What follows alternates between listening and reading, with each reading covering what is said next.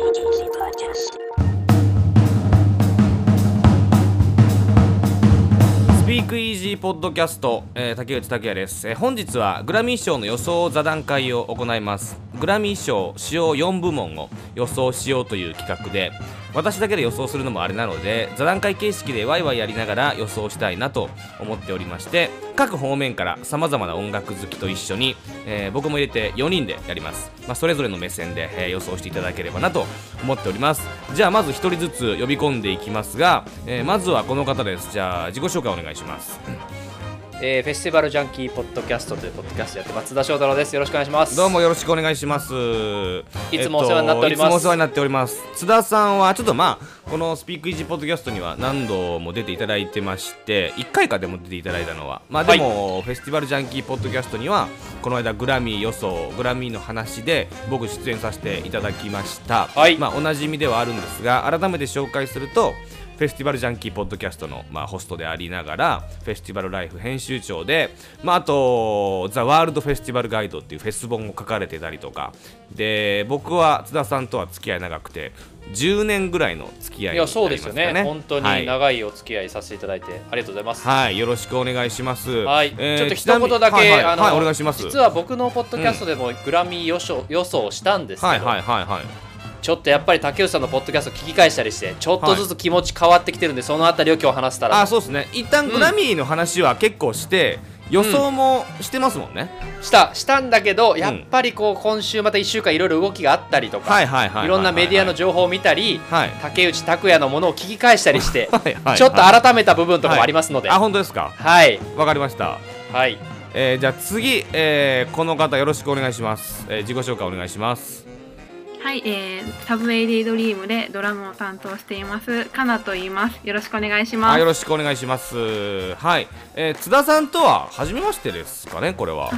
はじめましてはじめましてです、はいですよね。あのーサブウェイデイドリームのっていうバンドのドラマのかなちゃんで、えっとまあスピークイージーポッドキャストには最多出演ということで、えー、はい、あの4月にファースト EP ボーンをリリースという非常に楽しみにしております。あよろしくお願いします。はい。お願いしますはい。でもう一人がこの方です。よろしくお願いします。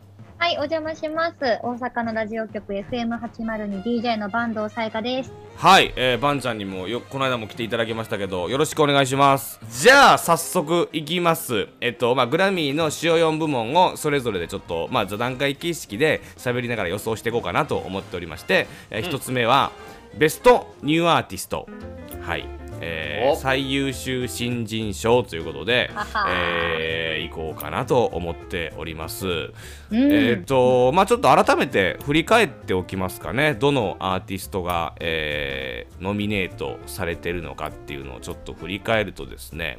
Best New Artist はイングリッド・アンドレス、フィービー・ブリッジャーズ、チカ、ノア・サイラス、D・ スモーク、ドージャ・キャット、ケイトラナダ、ミーガン・ジー・スタリオンということになっておりますじゃあ誰からいこうかな。津田さんお願いします。急やな。急に来たな 津田さんはいお願いできればなと思っております。はい。この間、あのー僕が竹内さんとポッドキャスト喋った時は、はい。こう竹内さん結構ミーガンが本命ではいはいはいはいはい。まあまあでもメディアでもそういう評価が多くて、はいはいはいはい。まあその対抗として僕はドージャキャットじゃないかみたいな話をはいはいはいはいはいはい。したんですがですがはい。でその中の話の中でフィービーフィービー・ブリッジャーズはちょっとまあ、はその2つには劣るかなみたいな話を2人でしたんですけどここでもねやっぱり、はい。なるほどフィービーを僕は推したいなと思って、はいちょっとめこう予想的にはもしかしたらこうなんていうの二重丸丸じゃないかもしれないけど、はい。フィービーがはい。やっぱり取ってほしいなっていうのうんとやっぱり1年通してやっぱあの「京都」っていう曲はやっぱり聴いたなというのもあるし、まあ、音楽業界にこうインパクトがあったんじゃないかなっていうのも込めてちょっとフはいィービーに新人は1票。ちょっとだから意見を変えました先週から。なるほど、うん。まあ、フィービー・ブリッジャーズはまあアメリカのシンガーソングライターで、えーセカンドアルバム「パニッシャー」が昨年リリースになって、まあ、これ非常に評価も高く。ねえ。ねえちなみにですけども、えーこの松田さん以外の中でフィービー・ブリッジャーズを、えー予想するという方はいらっしゃれば、えーお声をください。はい。おお なるほど。かなちゃんそうですか、ははい。じゃあかなちゃんかなちゃんの予想をちょっと聞かせてください。はい、えー、なんか新人賞でうん、選ばれるアーティストってはい。なんか毎年なんかアイコン的な存在になっていくはい人がはいはいはいやっぱり多いなって思ってて、うんうん。なんかフィービー・ブリッチャーズってなんかライブ映像とかで見たら、はい。なんか全身なんか骨のタイツみたいなはいはい。規定でねうんうんフィービー・ブリッチャーズだけじゃなくてそのバックバンドの人とかローディーさんとかもはい。全員あのタイツ着てて、はい。なんかそれすごいなんか印象的ではい。なんかフィービー・ブリッチャーズこれからその音楽もすごい好きなんですけど、うんうん。そういうアイコン的っていうかカルチャー的な存在にどんどんなっていってく、ようん。世に出ていく存在なんじゃないかっていうふうに私すごい思ってます。まあちょっとそうですよね。ちょっとこう発言 発言とかもやっぱ多かったん多かったんですよはいね。はいはいはいそはい。のいろんなあのちょっとプロデュースいろいろあったとか、そういうのでもちゃんと女性として意見を言っていくみたいなところも、はいはいはまあ、もちろんそのミーガンとかドージャキャットはラッパーとしてそれを言っていくってのあったんですけど、うん。やっぱこうバンドバンドというかバンドサウンドうん。としてもそういうことを言っていけるんだっていうのが、こう去年のビリーに続く形はいはいはいはい。っていうところでこの新人でフィービー・ブリッジャーズっていうのはあるんじゃないかなっていう意見を僕は変えました。あのまあこの間はい。の津田さんのポッドキャストの中では、僕はその一緒に、まあ、ミーガンジスタリオン、えーがまあなんて言うんですか、まあ本命候本命。で、うんうん。まあその後ドージャキャットとかが続くのかなというふうに言いましたけれども、フィービー・ブリッジャーズももちろん全然なくはないっていうふうにメディア各メディアもね、あのはい予想してますんで。なるほどね。こう意見変わるんすよね。ちょっとね聞いてたらね。そうすぐ意見変わるっていうね。そうっすよね。いろんなメ メディアの情報とか見たりね。はいはいはい。うん。確かに。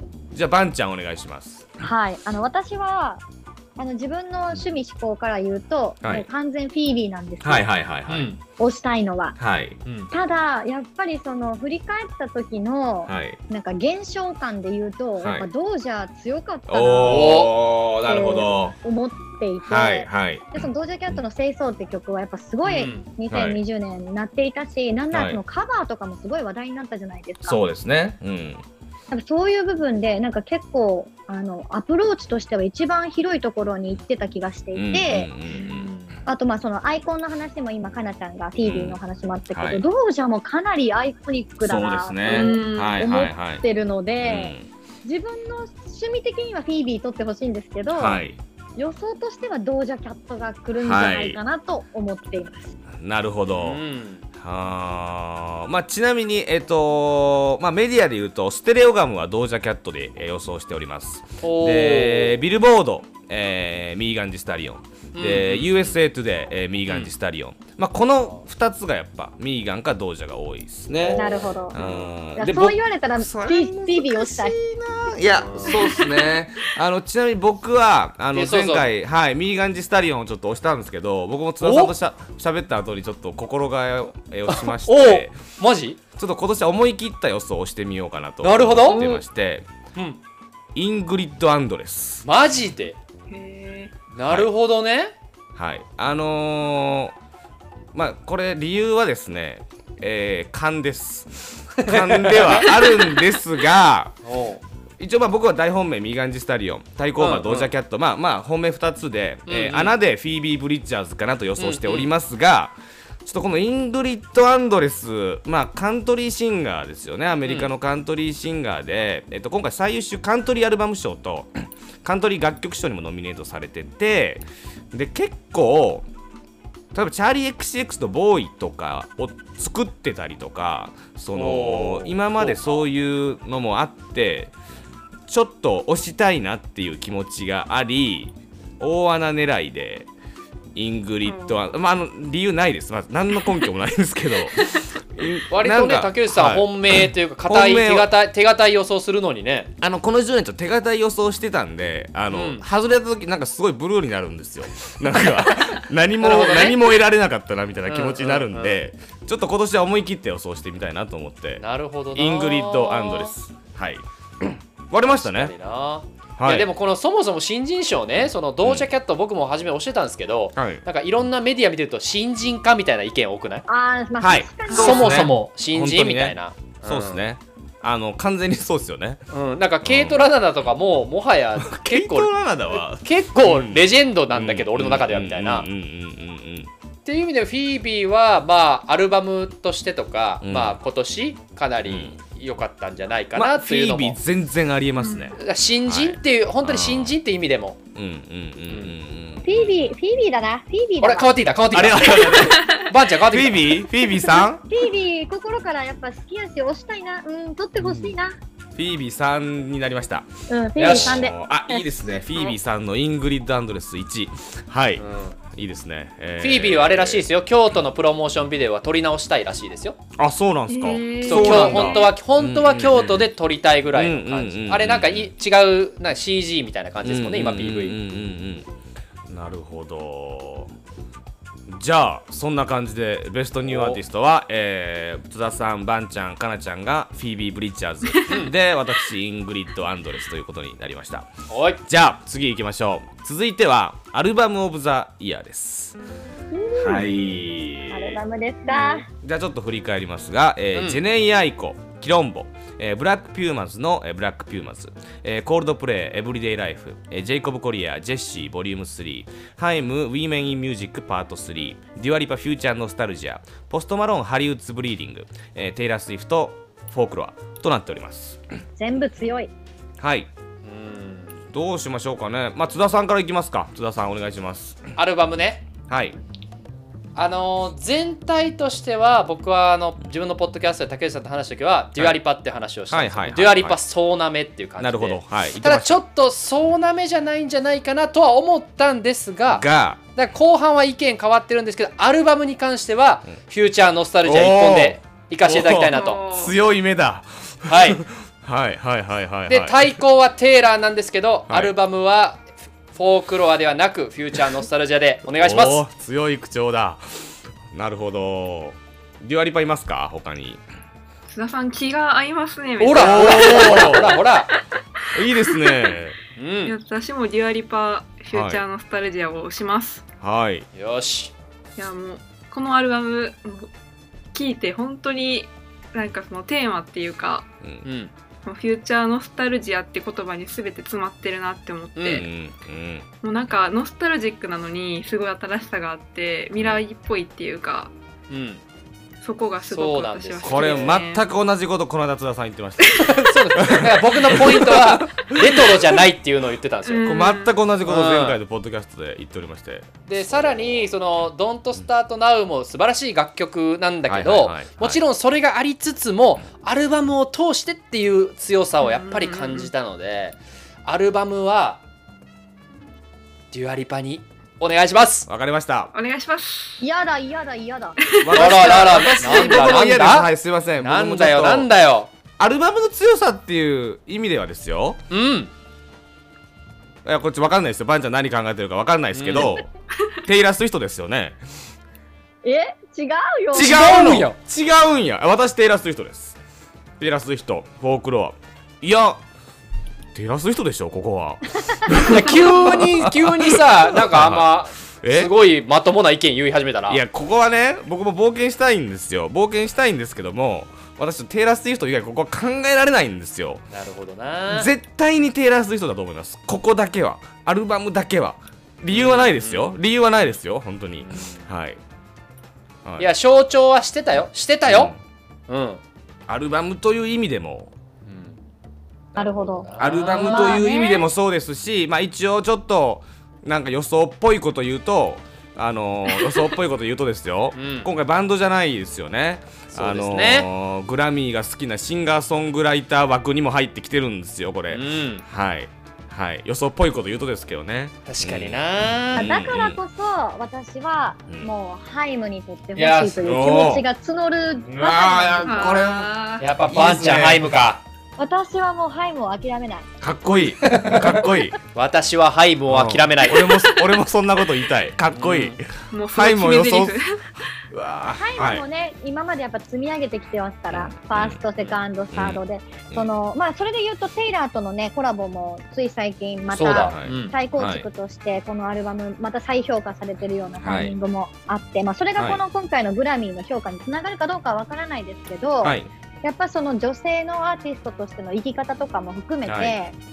もうここはやっぱりハイムが取っとかないと後に次ぐロックバンドいないじゃんみたいな。ハイム取ってな。んかあるある、る気しますねなんかハイムここ。しかもパフォーマンスあるしねパフォーマンス、うんまあでもハイムが取ったら一定の層はバッと湧きますよねやっぱ。湧きます湧きます。湧きます。テイラーデュアリパっていう流れがこうやっぱりある中、うんううん。ん。だって、まあデュアリパ他にもあるじゃない、ノミネートいやいやいやそれ関係ない。他関そう係ない。関係ない。そ そここっちはあれやからみたいなないから。ないんですよね。あー。なるほどね。じゃあえっと津田さんとかなちゃんがデュアリパフューチャーノスタルジア、で私テイラー・スウィフトフォークロア、えー、バンちゃんがハイム・ウィメン・イン・ミュージックパート3ということになっております。えっとちなみにえっとアメリカのメディアで言うと、お。えー USA Today、えーデュアリパです。はい、えービルボードテイラー・スウィフトです、えーステレオガムテイラー・スウィフトと、えー私がピックアップしているこの3つはこうなっております。ではソング・オブ・ザ・イヤーに行きます。はいビヨンセ、ブラックパレード、ノミネートされているものですね。えーロディ・リッチ、ザ・ボックス、ポスト・マローン、サークルズ、デュア・リパ、ドン・スタート・ナウ、ビリー・アイリッシュ、エブリシング・アイ・ウォンティッド、えーハー、アイ・キャント・ブリーズ、えー JP サックス、If the World Was Ending、フィーチャリング、ジュリア・マイケルズ、えーテイラー・スウィフト、カーディガンとなっております。うーん、どうすかね。まあ、難しいですね、予想がね。これ一番難しかったかな、うん。ここが僕は。うーん。どれもねね、うん。あり得るというか、どうしましょうか。じゃあ僕からいきましょうか。僕お。テイラー・スウィフトです。なんか急に勝手堅い予想を始めたな。テイラー・スウィフトカーディガンに、えー予想します。あこれでもちょっと外れそうっすね。なんか外れる気がしますね。はい。お。えーテイラー・スウィフト他にいますか？ちなみにいないですか？そうですか。えー、バンちゃんいきますかじゃあ。じゃはい、あの私はここでデュアリパですね。2020なんかうん年代表的な曲だなとやっぱり思いますね。あうん。なんか軽やかな予想ですね。いいですね。うん。デュアリパいますか他に？いないんだ。ほろ、おー。じゃあかなちゃん聞かせてください。私ポストマローンサークおー。なるほど。ルですね。なんかなるほど。はい。なんか私もテイラーかなって思ったんですよ。はい。いやでもちょっとあえての。あえてのっていうかサークルズいっぱい聞いたなって思います、うんうん。えちなみにそのかなちゃんは、まあ、この、はい。まあグラミー予想座談会僕その FM802 で番組やってた時からしてるんですけど、えー、とその最後にかなちゃん出ていただいたんですよ。僕が802でやった、い。結構当ててましたよねなんか。なんかね当てちゃう当てちゃう？なんかななんやその力。当てちゃうって。その時あの4人でやったんですけど同じような形で。確かかなちゃんが一番当てたんじゃないかな、うん、多分なんねで、なんなんあるの、なんかその自分なりのルールが？ルール。なんか勘なんですかね？あんなんや。この座勘勘。あそうですか。感慨うん。津田さんはじゃあ何です何ですか？いや僕もねあのーテイラーがもう昨日までテイラーって紙にも僕あーテイラーって書いてるぐらいのはいはいはい。昨日まで。でそこを今日、はい。今日ちょっとや矢印引いて、はいはいやっぱりシングル楽曲っていう意味ではい。2000やっぱ20年一番象徴してたのはロディ・リッチじゃないかと思って。おーなるほど。うん、このグラミーって本当にやっぱ女性が強い年だと思うんですよね。はい。はい。今挙げた中でもみんな女性を予想するんだけどもちろんその流れはあるんだけども、はい。まあ単純にロディ・リッチのこの楽曲ってすんごい流れたし、まあ、もちろん TikTok の流れとかもありましたけどうんうんうんシンプルにこう割れそうじゃないですか。いろんな、はいはいはい。いろんな強いアーティストではいはいはいはい。特に女性さっき名前が上がったようなアーティストがいる中、選べなすぎてロディ・リッチっていう流れになるんじゃないか。なるほど、うん。なるほどね。割れ割れた末の割れた末に。員割れた末の。うん。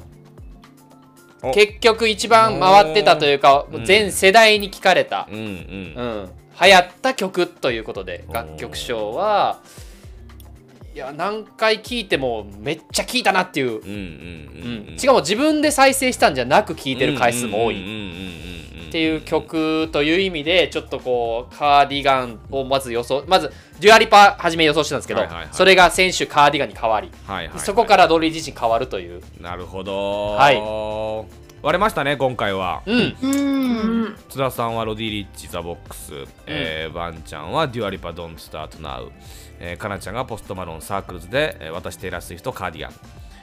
わかりました。はい。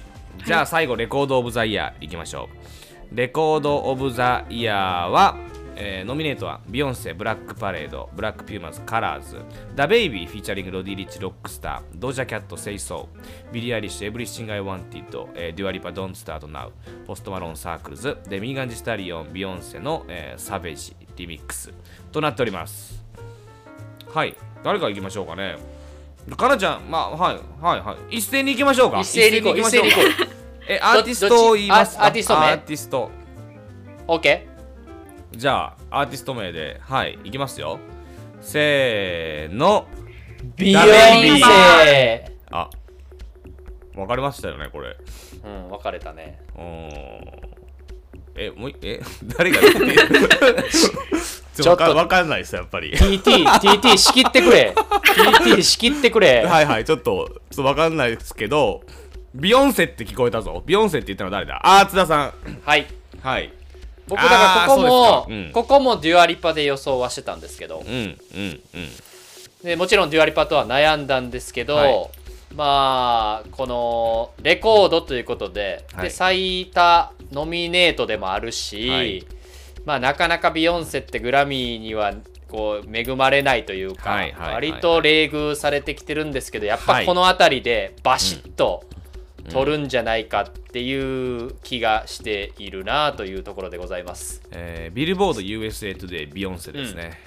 でそしてビヨンセが授賞式には来ないと。うん。パフォーマンスはしないと。あ、まあ、授賞式じゃない、パフォーマンスか。パフォーマンスに出ないというのもなんかこれ、それはそれで一つう、んうんうん。うん、後になんか言われたりするのかな、みたいな。大いにありますよね。うんえーあと2組はね、ちょっと聞き取れなかったんで、僕のダベイビーを言いますね。俺めちゃめちゃ聞き取れた？よ。めっちゃ聞き取れた。え、ダベイビー、ビヨンセ、あと何が言いました？津田さん誰がなんなんなんて聞こえました？あふえ、あの二人はデュアリパって言った気がしましたけえ、揃い？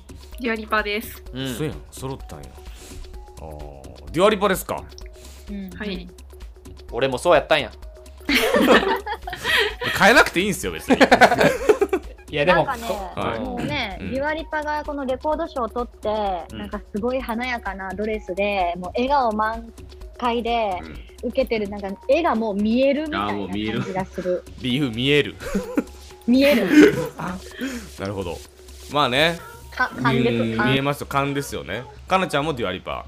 はい私もデュアリパ勘ですねうん いやでもなんかうんその、なんだろうレトロなのに、うんなんかレトロっていうか、まあ、新しいっていうのもあるし、なんかそれをうまくなんか今今のその未来的な音に持っていけたのって、本当にすごいなって思って、うんうんうんレコード賞をなるほど押します。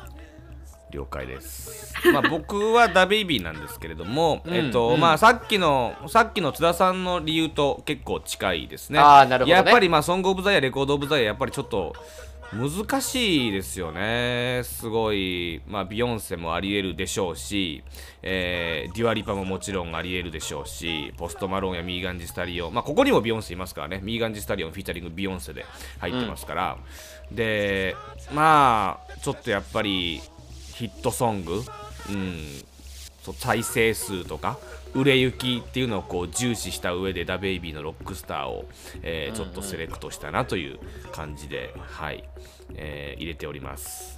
っていうことでございますうーん。まあ主要4部門の受賞、えーノミネートからのちょっと予想をざっくりと4組いっていきましたがまあちょっとやっぱ難しいのは難しいですね。はい、うん楽しいのが楽しいですね。予想するのがっていう感じですね。であの津田さんとポッドキャストをこの間グラミーその収録フェスティバルジャンキーポッドキャストで出させていただいた時はその収録時点では、えっと、パフォーマンスの発表がなかったんですけども、この本当に1週間の間にパフォーマンスが解禁になりました。はい。よっしゃよっしゃよっしゃよっしゃよっしゃ。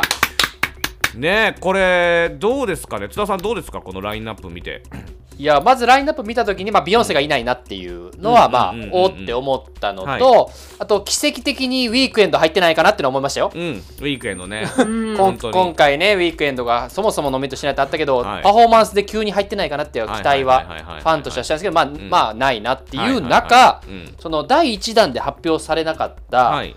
あのーブルーノ・マーズとはい。アンダーソン・パークのはい。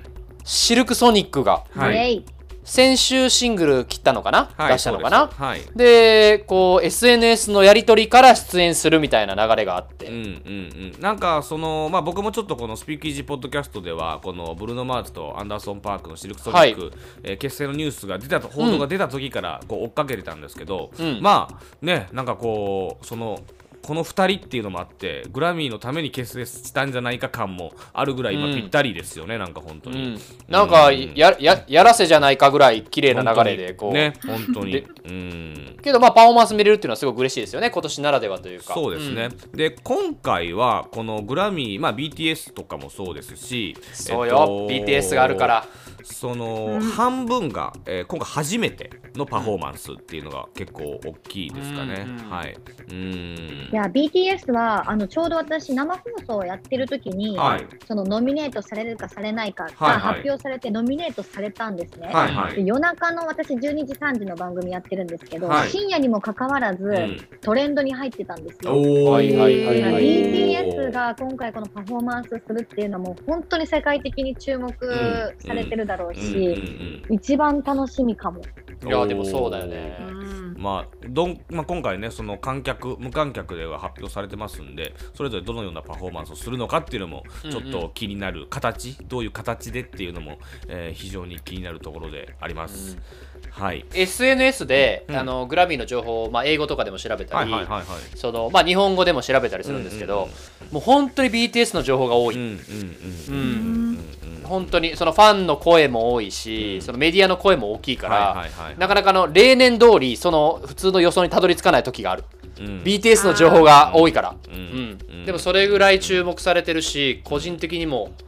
いやなんで主要4部分に入ってないんだっていうの僕はちょっとあるぐらいいや BTS はそうですよね、本当にうん。本当に、うん。そうですよね。ただ楽でもやっぱそういう、そういう形でそのグラミーをみんなが楽しみにするってすごくいいことです。あー確かにね。日本からも新しくこうパフォーマンスを見る人増えそうですよね、本当に。うんうんうんうん。面白いですね。